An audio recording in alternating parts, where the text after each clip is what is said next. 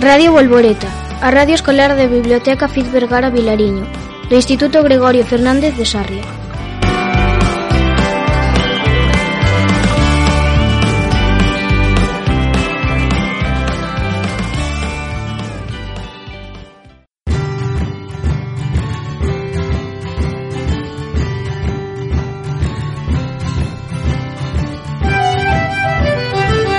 Boas a todas e todos.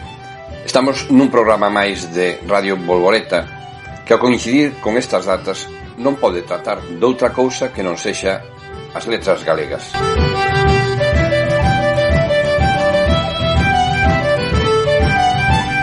Nesta ocasión, as letras galegas tocannos de preto, pois están adicadas a Xela Arias. Nada en Sarria é onde viviu ata os sete anos. Música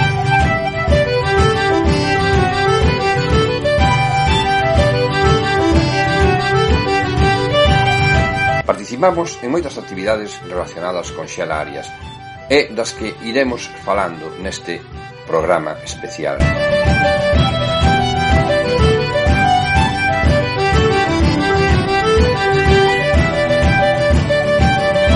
Para empezar, participamos na exposición Xela Arias, aquela nena de Sarria.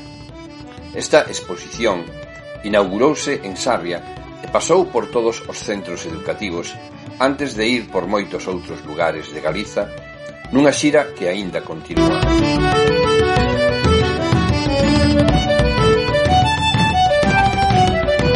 A exposición lembraba os anos da nenez de Xela en Sarria e, entre outras cousas, contaba con poemas de alumnado e poetas sarriaos dedicados á nosa poeta. Música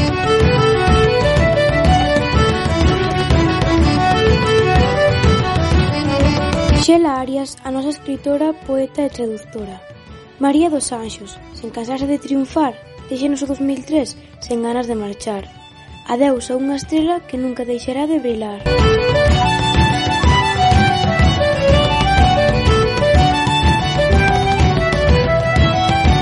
Aquela nena de Sarri, que nos deixou a poesía. Aquela nena de Sarri, que nos deixou a poesía e tamén a traducción a galega canonía. Na vida na que naceu, deixou restos da súa vida. Foi profesora, foi nai, e chegou a fin dos seus hogy szemben a mondta, hogy ez a nyelve volt.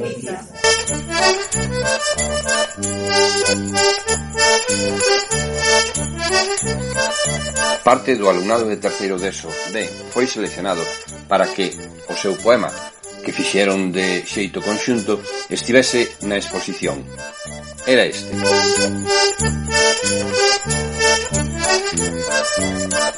Xela, xeliña, a xela A actualmente entre, desde Besaya a Pico, desde Fisterra a Dorre. Todo que ven fixeches, non podemos esquecer. Tanto se debe a Picoa, tanto a vida e a muller.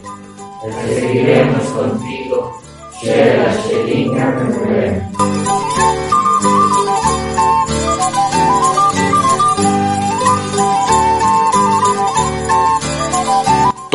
noso alumnado pasou por esta exposición na que algúns recitaron algúns dos poemas da autora homenaxeada.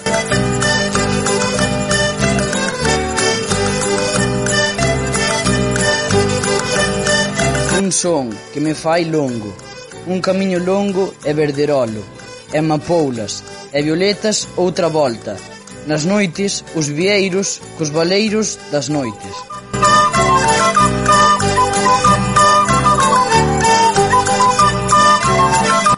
miña beira nós estamos, están eles nosotros todos, a despiañarnos seipanos amieiros, que se bifurcan sedentos, de espacio onírico. Estou sola, sendo espello único e presidiario, do novo día que nace perfecto e novoente, polo este océano, a chamar no marmurio. Marmurio nada das súas ondas. Música Esta imperfección que fai de nós nós debúxaseme agora a primavera. Son os restos que conteño da grandeza dos deuses, os demoníacos restos que garda os infernos, que protestan, que violan o escrito numerado, que amosan as aceras dos meus líos, os acestos dos acenos e os derribos dos silencios. O que de antigo é primitivo, sentencia, que ti é a persoa tamén dos atos que non asomes.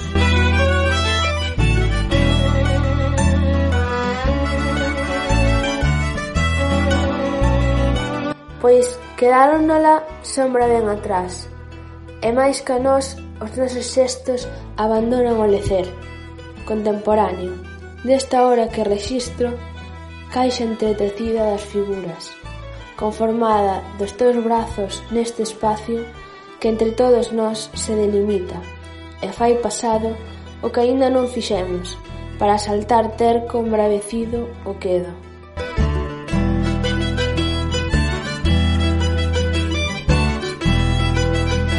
Co material desta exposición fíxose un libro no que participaron máis alumnos e alumnas do noso instituto con poemas dedicados a xelarias. Este libro foi presentado en Sarria este pasado luns, día 31 de maio, na Casa da Cultura. Música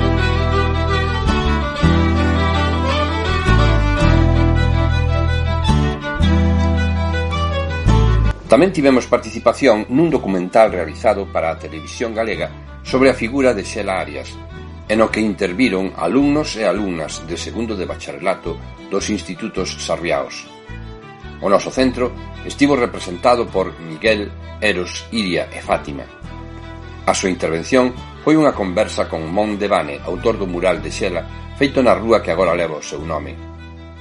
Este documental Foi emitido na televisión galega o 16 de maio e ese mesmo día fíxose a súa presentación na Casa da Cultura de Sarria, na que participaron estes alumnos e alumnas lendo poemas da autora sarriá.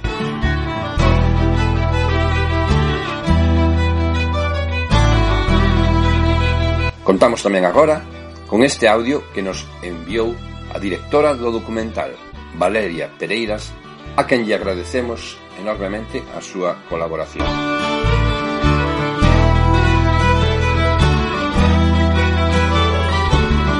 Ola, que tal? Boas rapaces, é unha alegría volver falar con vos. Eh, moitas grazas por convidarme a este espazo. Pois, a ver, esta peciña documental comezou a fraguarse aló polo mes de marzo. Daquela, o, o produtor Manuel Fernández, que é amigo persoal de Xulio Gil, que en fora parella de Xela Arias, pois propúxome presentarlle unha proposta á Televisión de Galicia. E así foi como empezamos a recabar apoios e artellar un guión que pensamos que debería saírse un pouco do que xa se viña facendo, non? É dicir, pois de facer un documental biográfico o uso e enfocalo cara ás novas xeracións. Eu penso que Xela Arias, xunto con Lois Pereiro, de quen, por certo, estes días se cumpren 25 anos do seu pasamento, pois son os dous poetas galegos que máis chegan a xente nova de todos os homenaxeados até agora co Día das Letras. Os dous morreron novos e son moi contemporáneos. Ademais, eh, a súa poesía moi reivindicativa e transgresora, con ese toque punk que tamén conecta co, coa rapazada, non? Tendo iso en conta, eh, sendo Sarria como é o berce de Xela Arias xunto co, coa realización do mural que non xa tiñamos prevista e que o Concello xa contratara o artista urbano Mondevane, pois a localización do documental non podía ser outra que Sarria. A partir de aí a conexión resultou perfecta Xel Arias quería, como sabedes, sacar a poesía á rúa e quitala do sillón do lector, e por outra banda encantaballe experimentar con outras artes como a fotografía, a pintura ou a, muxi, ou a música.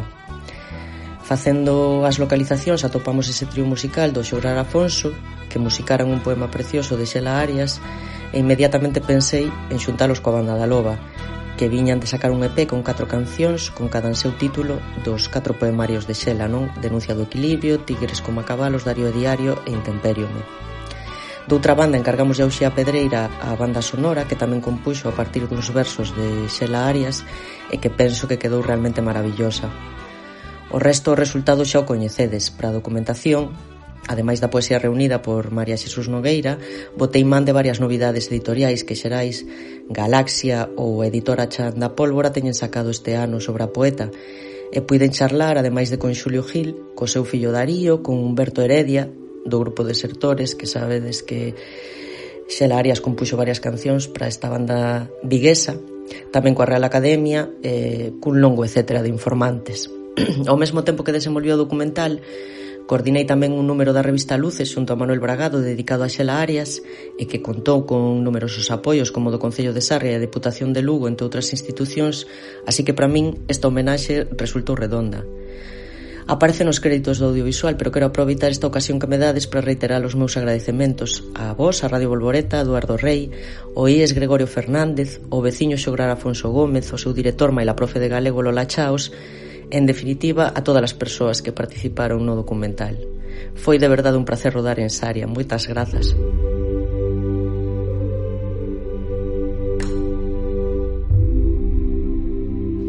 Outra actividade na que tomamos parte foi a que se denominou os camiños literarios de Xela Arias, en a que participamos os sete centros educativos de Sarria, representados por 21 alumnos e alumnas de cada centro, ademais do profesorado acompañante.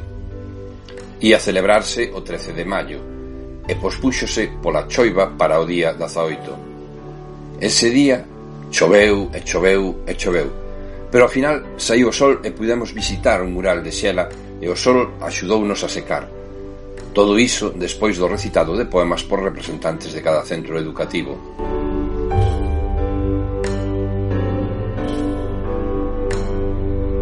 Acompáñame. Son dun tempo de espectáculos, lanternas e acebechos comigo. Tamén sei dunha violencia de silencio, en serpa oculta de maligno que maldigo.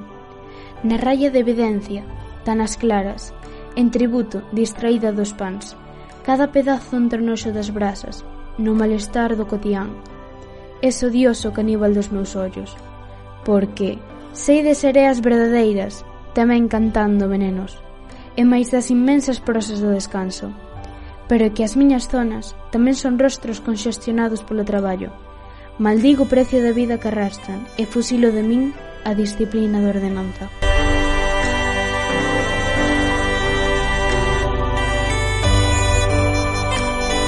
Foi esta unha experiencia conxunta maravillosa que o ano pasado non puidamos celebrar polo confinamento, xa que tiñamos organizada unha xuntanza con 1200 participantes para celebrar o Día da Poesía o día 18 de marzo. E chegou o bicho. Mais todo isto vai ser o xermolo dunha fabulosa experiencia conxunta de todos os centros educativos sarriaos.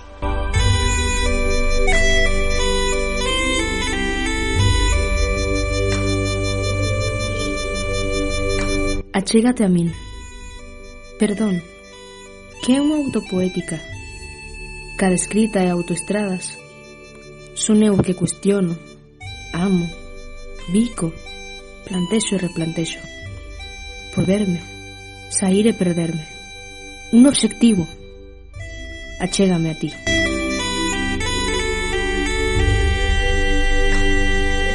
E xa amo e persígome, xa sei polas palabras, pola palabra, mais o senso da palabra filla, excitada do camiño percorrido na túa busca, e áchote, áchote no mar, achareite, logo a agardarme. Desde dentro da auga, polo meu corpo, os cormaráns puxarán a palabras que diga. É certo que diga que sinto, e por ela facelo sentido perfecto, garimoso, quente e meu. A palabra penetrando situacións.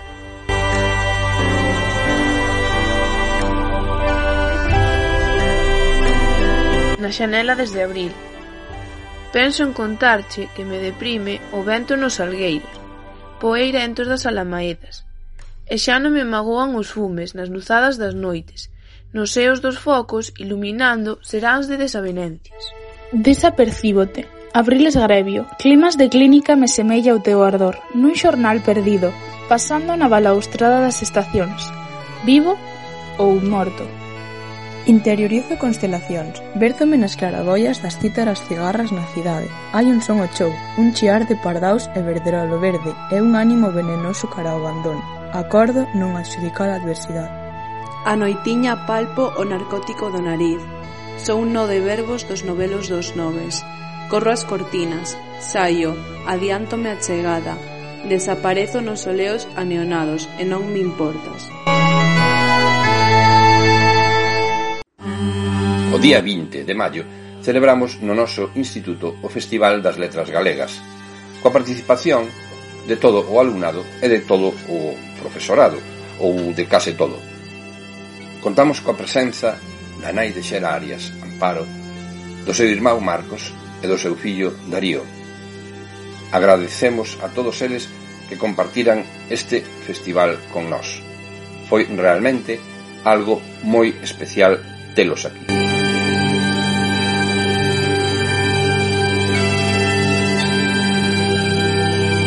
Neste festival tivemos algo de todo. Pregón a cargo de Arlindo, recitado poético de alumnado e profesorado, actuación do grupo Sarriao, Malditos Roedores, actuación do trío Arquitectos da Lingua, que interpretou un tema en grego, a actuación tamén do coro da Ribela, formado por profesorado do centro, e a estrea mundial da canción de moda en Sarria, Sarria Americana, que contou cunha coreografía de máis de 50 danzantes.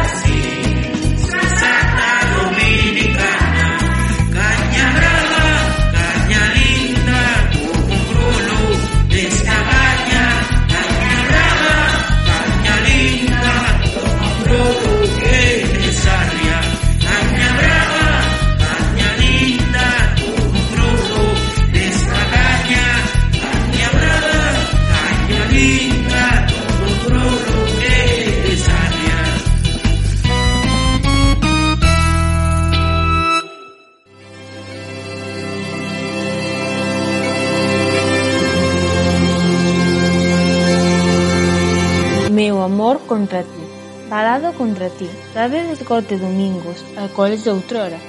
Os dominios do imunsorio sexan, xa digo, algún corpo repetido. Por veces teño dedos tratados, así de corogritos, varados os sangrías, de amor contra mí, atracado contra mí. Xa me dirás se veño bocando coso fos insuso do diario. Aquí veñen os que almozado, se residuos te, os teus setembros mato grasa nas paredes, fulmino fríos.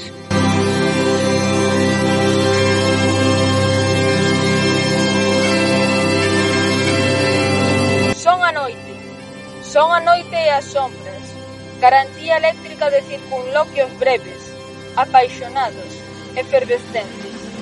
Polinizan as estrelas cometas de cen mil martes. Acordou a lúa enchido espacio. Saudaba. Arrecuou o tráfego. Decadencia. Rebenta entraña o eclipse dos camiños, das rúas na noite, que me desbaratan e me compoñen. Sudaba. Existía amaba.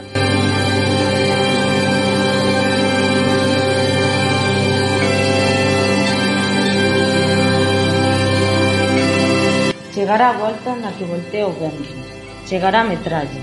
Regrésome enfrascada, pola melodía que se perde no camiño desandado. Desandando figúrome abstraída no concerto das túas mans. Regreso E así desbolean as follas verdes das eternas palmeiras encalladas nesta porta, que abro, e cando abro, destruyo cara o teu cuarto.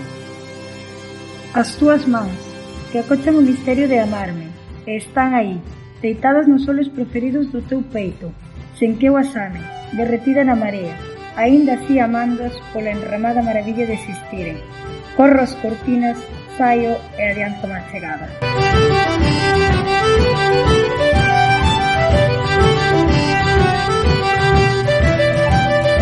Poema do libro Darío a diario. Imos, meu ben, camiñar sereno pola cidade sen ramplas nas aceras. Imos comezar o xeito da túa vida e mírame, mesmo as bolsas dos meus ollos serán monecos dos teus días xunto a min.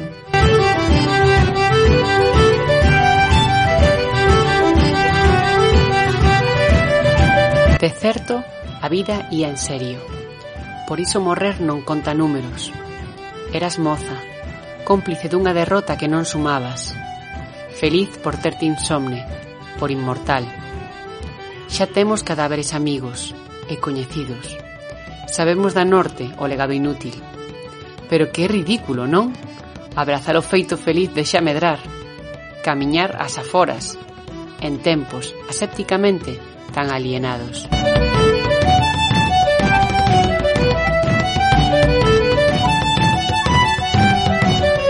Dis mamá ma, e consegues oito pasos seguidos en axuda.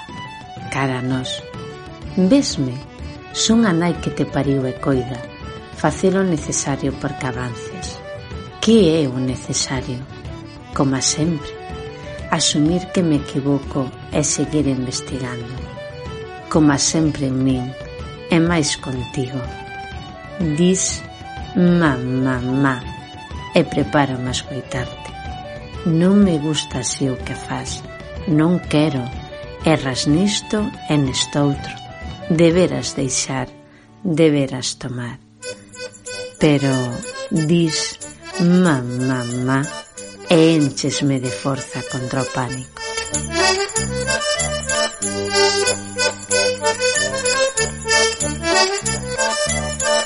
Son quen de poñer todo na túa man, de esquecer fallados repentinos e sombras doutras falas que me roupa. Son quen de verquerche abrazos de contos, brazadas xa vez de melodías. Pero deixa agora que esquenzan os nosos nomes os paxaros que ensinamos e volvan novos ao tempo da inocencia. E deixa, deixa agora que esquezamos onde van os nosos corpos en traslado.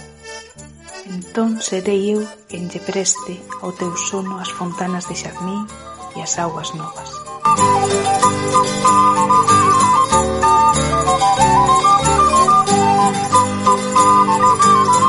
aquí están os imaginarios en forma, nin palabra, aquí os erros conversos, os favores inconvenientes aquí, e a voluptuosidade, e o ilimitado, e a serra profunda enteira e o mar completo, nin o social, nin o establecido, e non hai xuita aquí.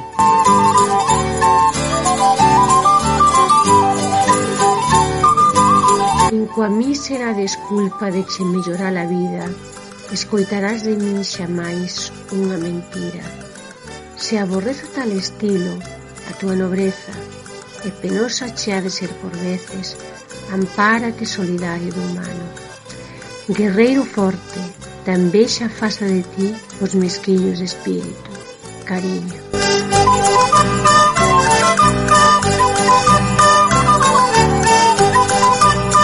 Onde o vento cimentou eguas, o mar mulleres.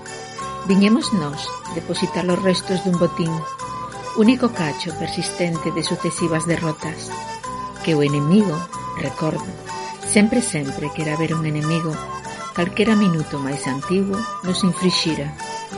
E nós éramos tantas veces o enemigo como quixeras.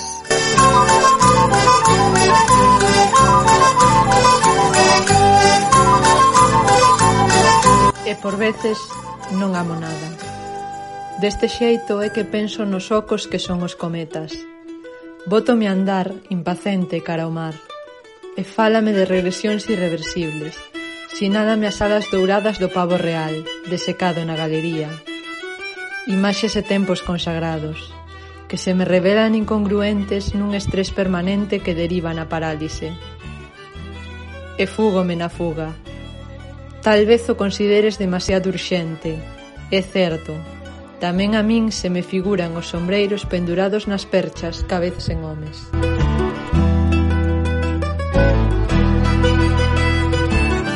A unidade componse da desorde. Desordénome amor e dou co punto único do centro dos abrazos.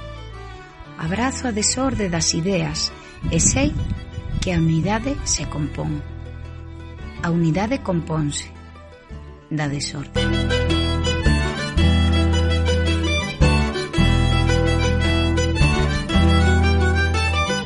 Busco o fío da seda que manteña o tempo e a auga atados en ti. Dentro, esponsais de marfero e seca terra, o equilibrio, o paso cego da mirada que non leva a nada, para nada máis que a nada leva, e a ela posto, Oh, condena certa agoira o sino. Perdo, perderei, quizás, co xesto a partida.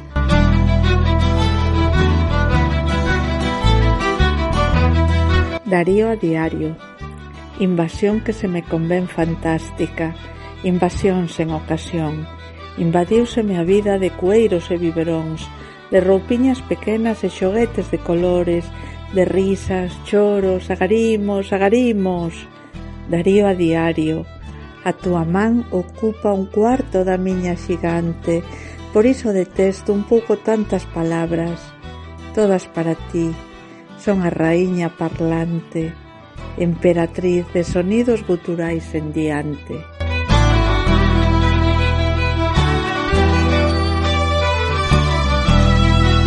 É que nunca sei Nunca sei de certo se a tua voz, a miña voz, ben o meu rente polas palabras, se é un eco que ven esvaído, esvaído, atravesa a porta de lonxe e oio que me di, se son eu, se eres ti, se a terra é un canto que rodou, rodou querida, e xa borracho, hai que inventar e que existes e existo. E a pluralidade que nos contempla enfréntanos e maltrátanos. Non é máis ca un espello do humano, un habano na tua man que se aferra e me acaricia, que colla e solte É que a vida é un xogo por riba do xogo da vida, e máis nada, sen o fume reconfortante de novo existe, Parafrasear a Violeta, violenta, hai que facer o camiño. Eu nunca chegarei ao paraíso, pois nego. Dame a gana e nego e el non existe e eu son e existo. Penétrame o alento descoñecido das ventanas. Ábrome e entra, salpicándome, bebéndome, estendendo algo, que non é nada, máis que bicos e bicos, que me bican nas cadeiras. Eu existo. O paraíso que non existía.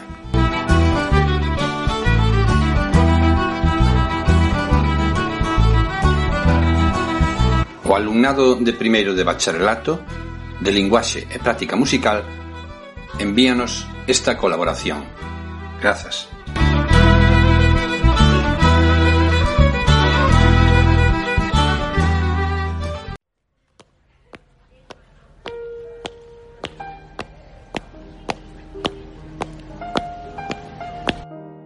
diario. Invasión que se me convén fantástica. Invasión sen ocasión. Invadiuseme a vida de cueiros e biberóns, de roupiñas pequenas e xoguetes de colores, de risas, choros e agarimos. Daría diario. A túa man ocupa un cuarto da miña xigante. Por iso detesto un pouco tantas palabras. Todas para ti son a raíña parlante. Emperatriz de son guturais en diante. Monólogo dictum. Ignoro que lugar é este onde me atopo. Cos meus osos e os silencios das palabras. Detesto esa voz que ven tan alta, cos que persegues da miña morte detalles. Só teño para ti xestos primarios. Despedazada, outros xa van gastados. Un día tiven desexos e cumprinos. Na ronda da fortuna xoguei con talla. Se xa só necesitades, que dis ti entre esas frases? E doutro de quen falas? monólogo adicto dous. Non teño desexos, todo para nada de pronto. Por un paquete de cigarros e unha palabra amable cambio o resto da miña vida. Todo para nada de pronto que me resta. Sei que non teño desexos, recreome na propia suor. Alivio o pudor con que mirade los ollos perdidos nas miñas cellas caídas. Todo para nada, o que me resta. Esa teoría non te salva da incompetencia. Por un paquete de cigarros. A auga do mar cando me afoga son brazos de rúas que cruzan cidades. Non ter un desexo. Vou vestido e canso de bracear. Paso e deixo-me baixar. Nos baixos do mar había un mundo de area e vechos que non coñecerás. Monólogo Adicto 3 Xa non teño fala, despois de recortar os verbos que deis en lingua que atender. A nosa inmensidade remata un centímetro a redonda. Non fales comigo, deixei aposta o código nas escaleiras de entrada ás casas recortei coma quen non quere os ámbitos. Case me perdo, meu, entre os paseantes. Así que recortei os ámbitos. Agora teño un idioma inclinado nas entrañas e perdín para botalo fora todo o interese. Que máis me ten que a min me entendas? Día mortal. Todo. Todo semella familiar. Os insultos da amante. As forzadas alegrías dos instantes máis perversos. Todo semella familiar. Os bicos educados e chagas nas barrigas despistadas. Todo semella familiar. Ti, cando te achegas e lle anuncias o imposible de ilusos apuros as caricias. Todo, todo semella familiar. Cando o desterro nos deixa como balas a medio camiño cara a obxectivos suspendidos. Se hoxe che espetasen a navalla entre os labios e a dos brazos tamén, todo semella familiar.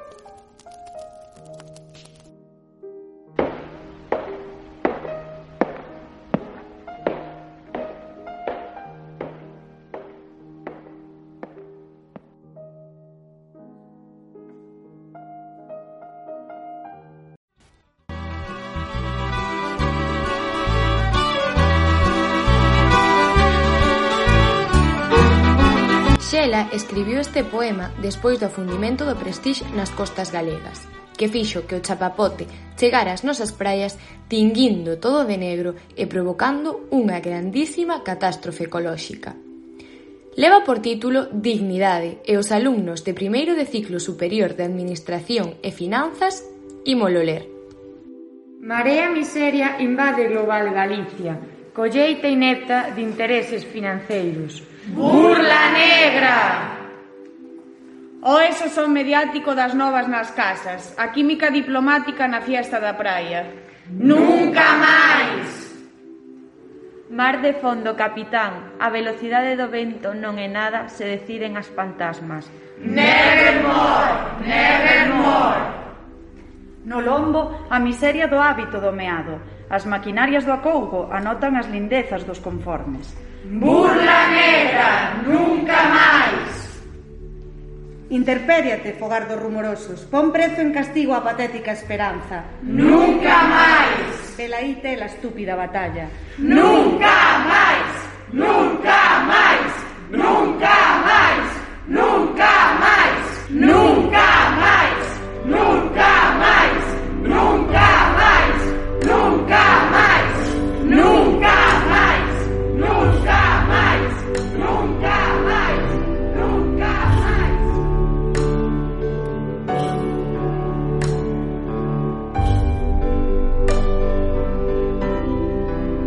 Inmensamente os veleiros desfeitos, atraganlladas as horas da noite, procurando a entraña da cidade. Non queda nada, nin a música xa soa no meu oído, son a sombra do recordo, xuntando a vaguidade e sentirme. Eu no centro do verbo, esgazando. Esa noite que zoa e recoñece e salta a escala nua do verso paladeado.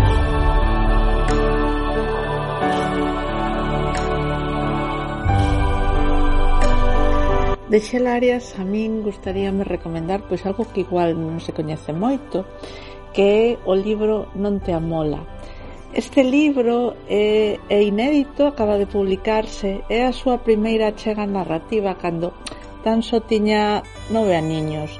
Eh, é xa unha biografía emo emocional dunha infancia que se proxecta e sobre todo onde xa lle vemos que ten moitísimo talento, é unha rapaza sensible, emocional, eh, que ten moitísimo que contar e que realmente o escribe moi, moi ben. Así que, bueno, eh, recomendo vos este libro que ten ademais unhas ilustracións fermosísimas da profesora Luz Veloso eh, que tamén pois tamén viviu en Sarria, tamén pasou a niños da súa da súa infancia en Sarria e que son realmente fermosísimas. Así que bueno, parece unha combinación perfecta, sobre todo para chegarse a un mundo de Xela, porque o mundo de Xela de entrada non é, non é sinxelo, pero sí que se nos revela xa como unha rapaza sensible, loitadora, a que lle queda moitísima vida e que ten eses razonamentos de nena tan sorprendentes que estou segura de que é un libro para todas as idades, que vos vai gustar e sorprender tanto se si tedes 9 como se si tedes 90, así que agardamos na biblioteca. Vamos ler a, a, a primeiro capítulo que a mí me parece especialmente bon sobre todo polo seu achegamento xa ao mundo dos libros. Este primeiro capítulo leva por título Agora na primavera fixen nove anos. Agora na primavera fixen nove anos. Son moitos para non procurar nada de proveito na vida. Así que vou escribir un libro. Tamén, a verdade é que non sei moito se serven para algo. Se facer un libro, facer algo de proveito. Pero algo han valer, que aquí na miña casa os estantes rozan os teitos do cuarto e non teñen máis ca libros. Mercaron os meus pais, e neles lemos toda a familia. En fin, lemos algúns. Meu irmán pequeno, Marcos, máis ben pintaos, que aínda non sabe ler nin escribir. E logo anda mamá berrando pola casa que onde se debuxa é nos cadernos. Aisel colleulle a afección a pintar de colores as páxinas impresas dos libros máis grosos do cuarto. Pois, digo eu, para iso tamén serven os libros, para facerlles maragatos de colores. Despois ven onda a ti e diche con todo o morro, no seu idioma particular, é claro, que vin o vivo, traducido, escribín un libro, e trae nas mans un deses que fan os que se dedican a estudiar os nenos, pedagogos chámanse. Escribe libros para nenos e nenas pequenos, aínda que me parece que máis ben fanos para xogar eles, porque retorcen os contos. Contanche acabar a puchiña do revés, por exemplo, ou fante traballar a ti e listo. Estás a piques de chegar ao remate e póñenche Ben, agora elixe entre estes tres finais ou inventa ti un. Eu para iso escribo o libro enteiro. Dame mágoa que tamén ás veces nos queren pequenos para sempre e parece que cando escriben teimasen en tratar só de causas moi vistas e non das atopado nada verdadeiro de veras. Tamén así calquera inventa, non che digo. Marcos pasa as páxinas e amosache todo satisfeito un maragato de cera verde e máis adiante outro encarnado e azul e marrón e volta ao verde, así. Os dous maiores, Xoán e máis eu, lemos bastantes. A nós os libros ás veces sérvenos para pelexar. Porque non quero que saiba máis camín, e el non quere que eu saiba máis ca el. E si me di, Entón collo o cabalo voador que ten a saíndolle do ventre Quero poder cortalo e dicirlle Va, xa sei que falas de Pegaso. Tamén seu pico é que o capitán Nemo veu aquí Andou por rande a buscar o tesouro dos galeóns. Vai el? Si, pilotaba o Nautilus E fixo con el 20.000 leguas de viaxe submarina Pero aínda o intenta. Hai galiñas azuis A ver se lle pregunto como unha pasmona. Sí, onde? Mais ríome del. Non vai a ver. Xa lle explica a Ana o Leoncio na carta. Mais meus pais foron a Portugal e trouxeron a Marcos un libro coas páxinas de trapo. Para podelo lavar, di mamá, logo de que lo lea. Para nós yo ao Salvador Gaviota. Tamén o hai en castelán e de aquí a pouco quizáis en galego Entendémolo ben. Por veces preguntamos algunha palabra, pero pensei que un idioma estranxeiro sería máis difícil. Ler en portugués está chupado, o de calquera. Agora estou moi amolado. Joan colleu do estante un titulado La Casa Verde, gordísimo, polo visto dun suramericano. E meu pai díxolle, onde vas con iso? Eche moi complicado para a túa idade. Ben, que che busco algo máis axeitado. Xa sabía eu que con dicirlle eso estaba armada. Creo que aínda ben meu pai non acabara a última palabra e Xoán estaba metido no tocho. Claro, amoloume, agora teño que lelo. O caso é que non me gusta, non sei por qué, pero o caso é que este tipo non me cheira ben, con eses dentes de tiburón. Non me vai dar a gana de lelo e o Xoán vai me pillar coas aventuriñas todas e eu non vou aprender nada do que diga ese escritor. Pareceme que non perdo nada. Sí, pero que gatura despois o meu irmán. Por iso, entre outras cousas, vou escribir un libro. Porque non me interesa nada ese que el colleu, porque me amolou e porque seguro que eu tamén teño algo que contar. A ver se si non vai ter nada que aprender o Xoán de min.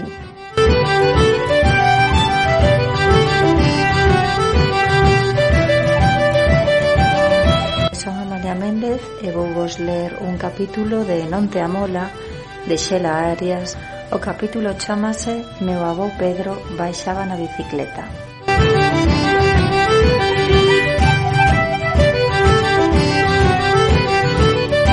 Meu avó Pedro baixaba na bicicleta pola estrada en pendente para facerme unha visita na casa de meus pais.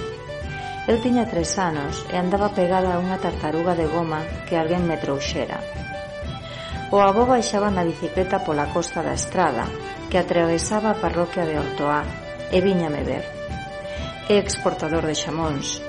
Non sei que quere dicir, ni nunca vin como é que se fai iso de exportar. Pero ele está moitas veces baixo dunha restra de xamóns pendurados, mételles a variña a fondo e move a cabeza. Aínda non van ben curados. Dentro da casa de meu pai dalles clases aos nenos do lugar. E fora, fixeron unha horta para prácticas agrícolas dos rapaces, e máis tamén un xardín. Eu agardaba no xardín polo meu avó, xunto do pozo. Aparecía como a un lóstrego pola estrada abaixo, na bicicleta, e na última curva, cando xa nos víamos un ao outro, erguía unha man do viador e facíame acenos. Creo que eu botaba a correr tirando da tartaruga e saudando, tropezando nos coios, supoño. Aquel día meu avó Pedro derrapou unha curva e abriu a cabeza. Quedou ali caído na estrada, ferido, chorreando sangue pola sen. Eu ollavo desde o altiño do balado do xardín e vi a bicicleta escangallada contra o muro e o avó escarranchado no chan. Xa non sei máis, porque saíron os alumnos e alumnas de meu pai e colleronme no colo e leváronme dali. E saíron meus pais e levaron ao avó ao hospital. Aquel día os alumnos de meu pai fixeronme festas, pero eu, que era sempre revoltosa, estaba ben quietiña e coa boca moi seria. Todo porque me doían os ollos, doíanme infinito, porque tiña ali metido ao meu avó levantando o brazo cara a min ao pasar a curva. E tiña a súa bicicleta escangallada contra o muro tamén aí dentro, metida nos ollos. Despois logo andou. Eu funo ver e el sorría por baixo das vendas, ali na cama do hospital. Díxome, que bicicleta máis imbécil, va que sí? Eu, non te preocupes, témola castigada na cuneta.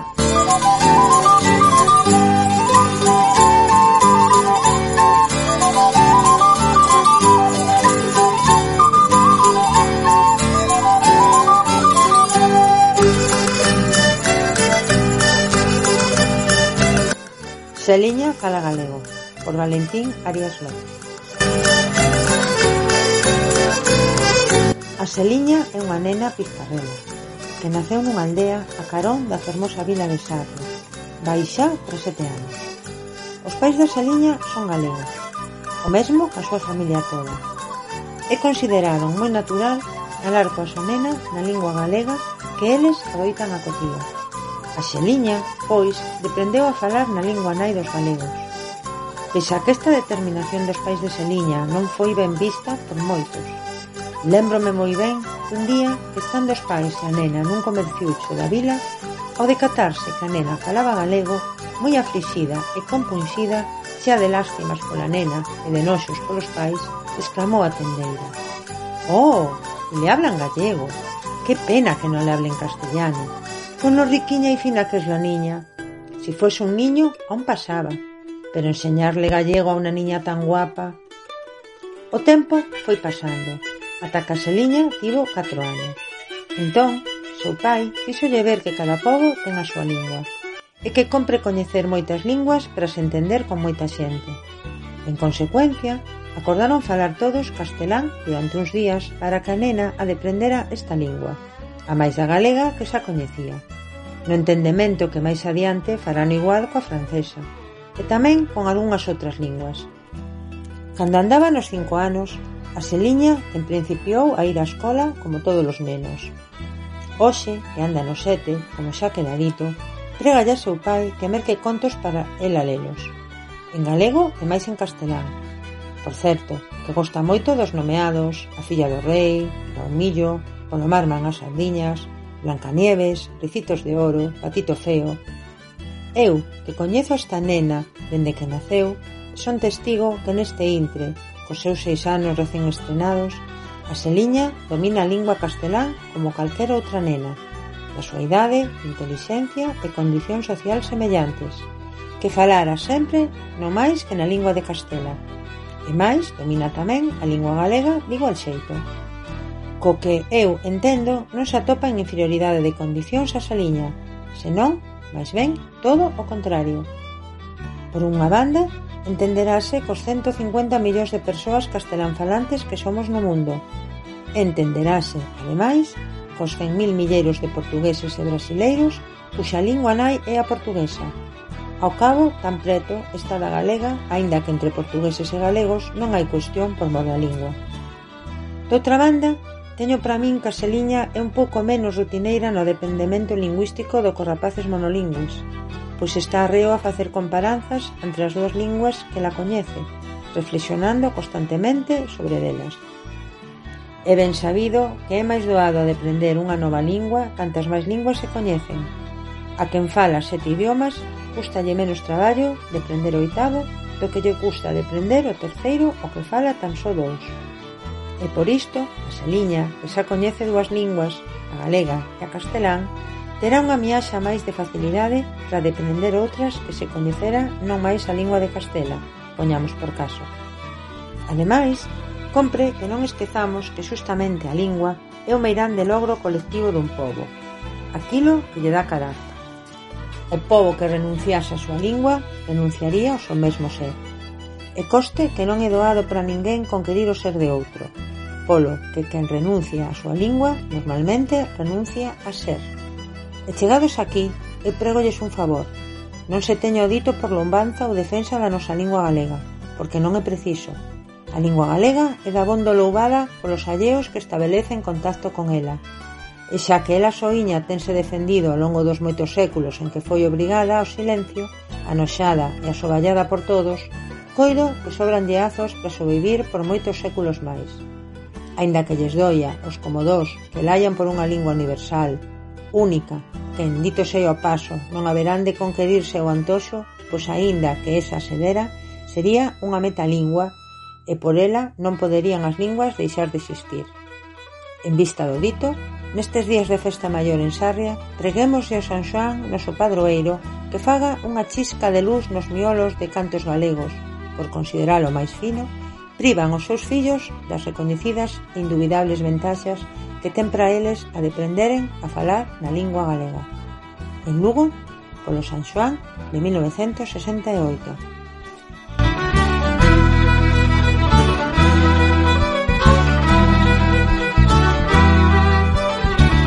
e deixamos vos con malditos roedores. Sempre é un placer estar con eles e estamos encantados de que estiveran connosco no Festival das Letras Galegas adicado a Xela Arias. Música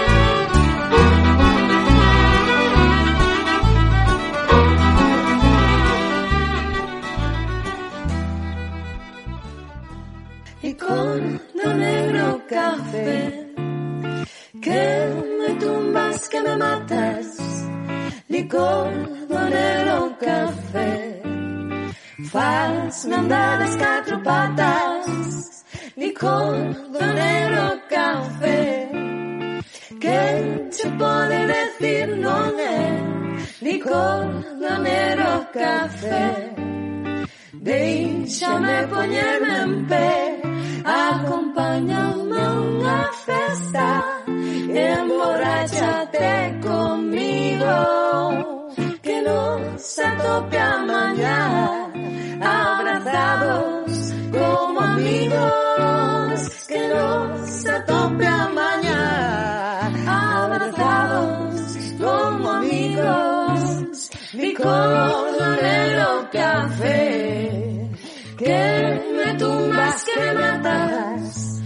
ricordo nero fazme andar as quattro patas, ricordo nero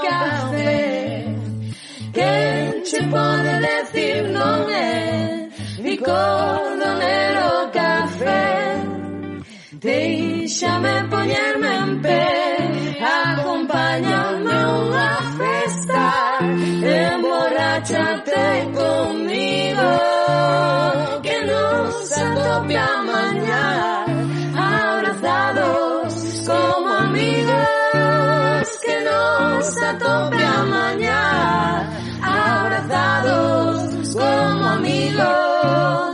rincón donde no un café. Que me tumbas, que me matas. Rincón negro café. Faz-me andar as quatro patas, rincón negro café. ¿Quién se puede decir nombre? Rincón negro café. Deixa-me ponerme en pé, acompáñame a una festa, emborráchate conmigo, que nos atope a mañana, abrazados como amigos, que nos atope a mañana, abrazados como amigos, y con que me tumbas, que me matas, ni cordonero café. Faz mandar as quatro patas, ni cordonero café. Quen te pode decir non é, ni cordonero café. Deixa-me poñer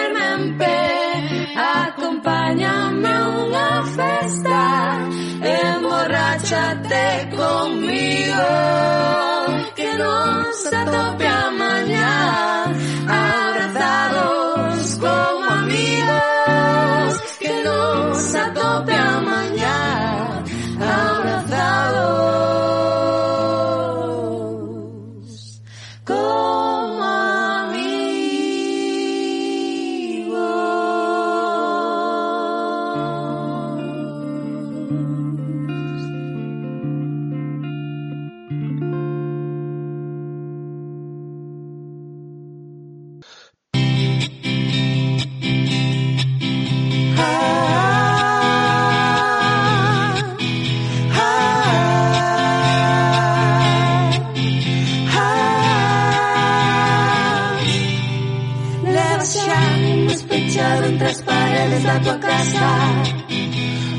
scorrendo pola xanela E xa non un máis. Non podes máis. Estamos fartos e cansados, cabreados, estresados. Coa pandemia non queremos máis. Non queremos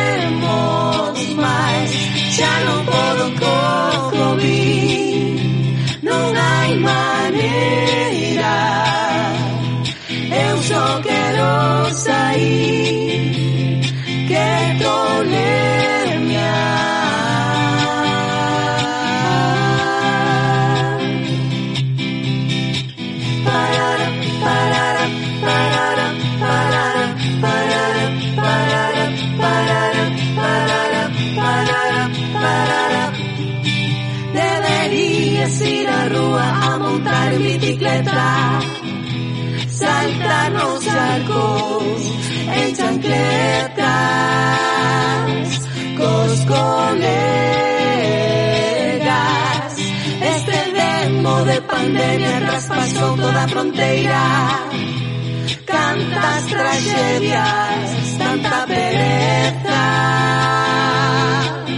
Non cesa, xa non podo coca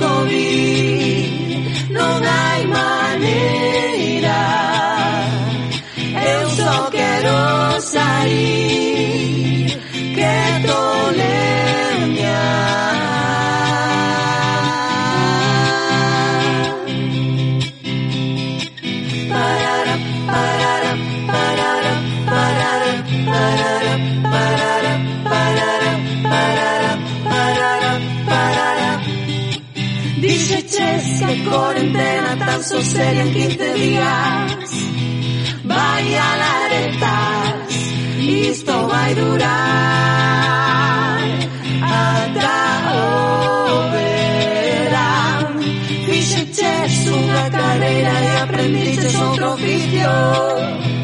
Hasta calceta, vales para trabajar, no te lees. que levanten o confinamiento. Vaya momento, no me atraparán, no me atraparán. Eu quero aqui para sempre na rua com a família e com os colegas, não nos moverán moverán Imos festexar Xa non podo co COVID Non hai maneira Eu só quero sair Que tolemia. Xa non podo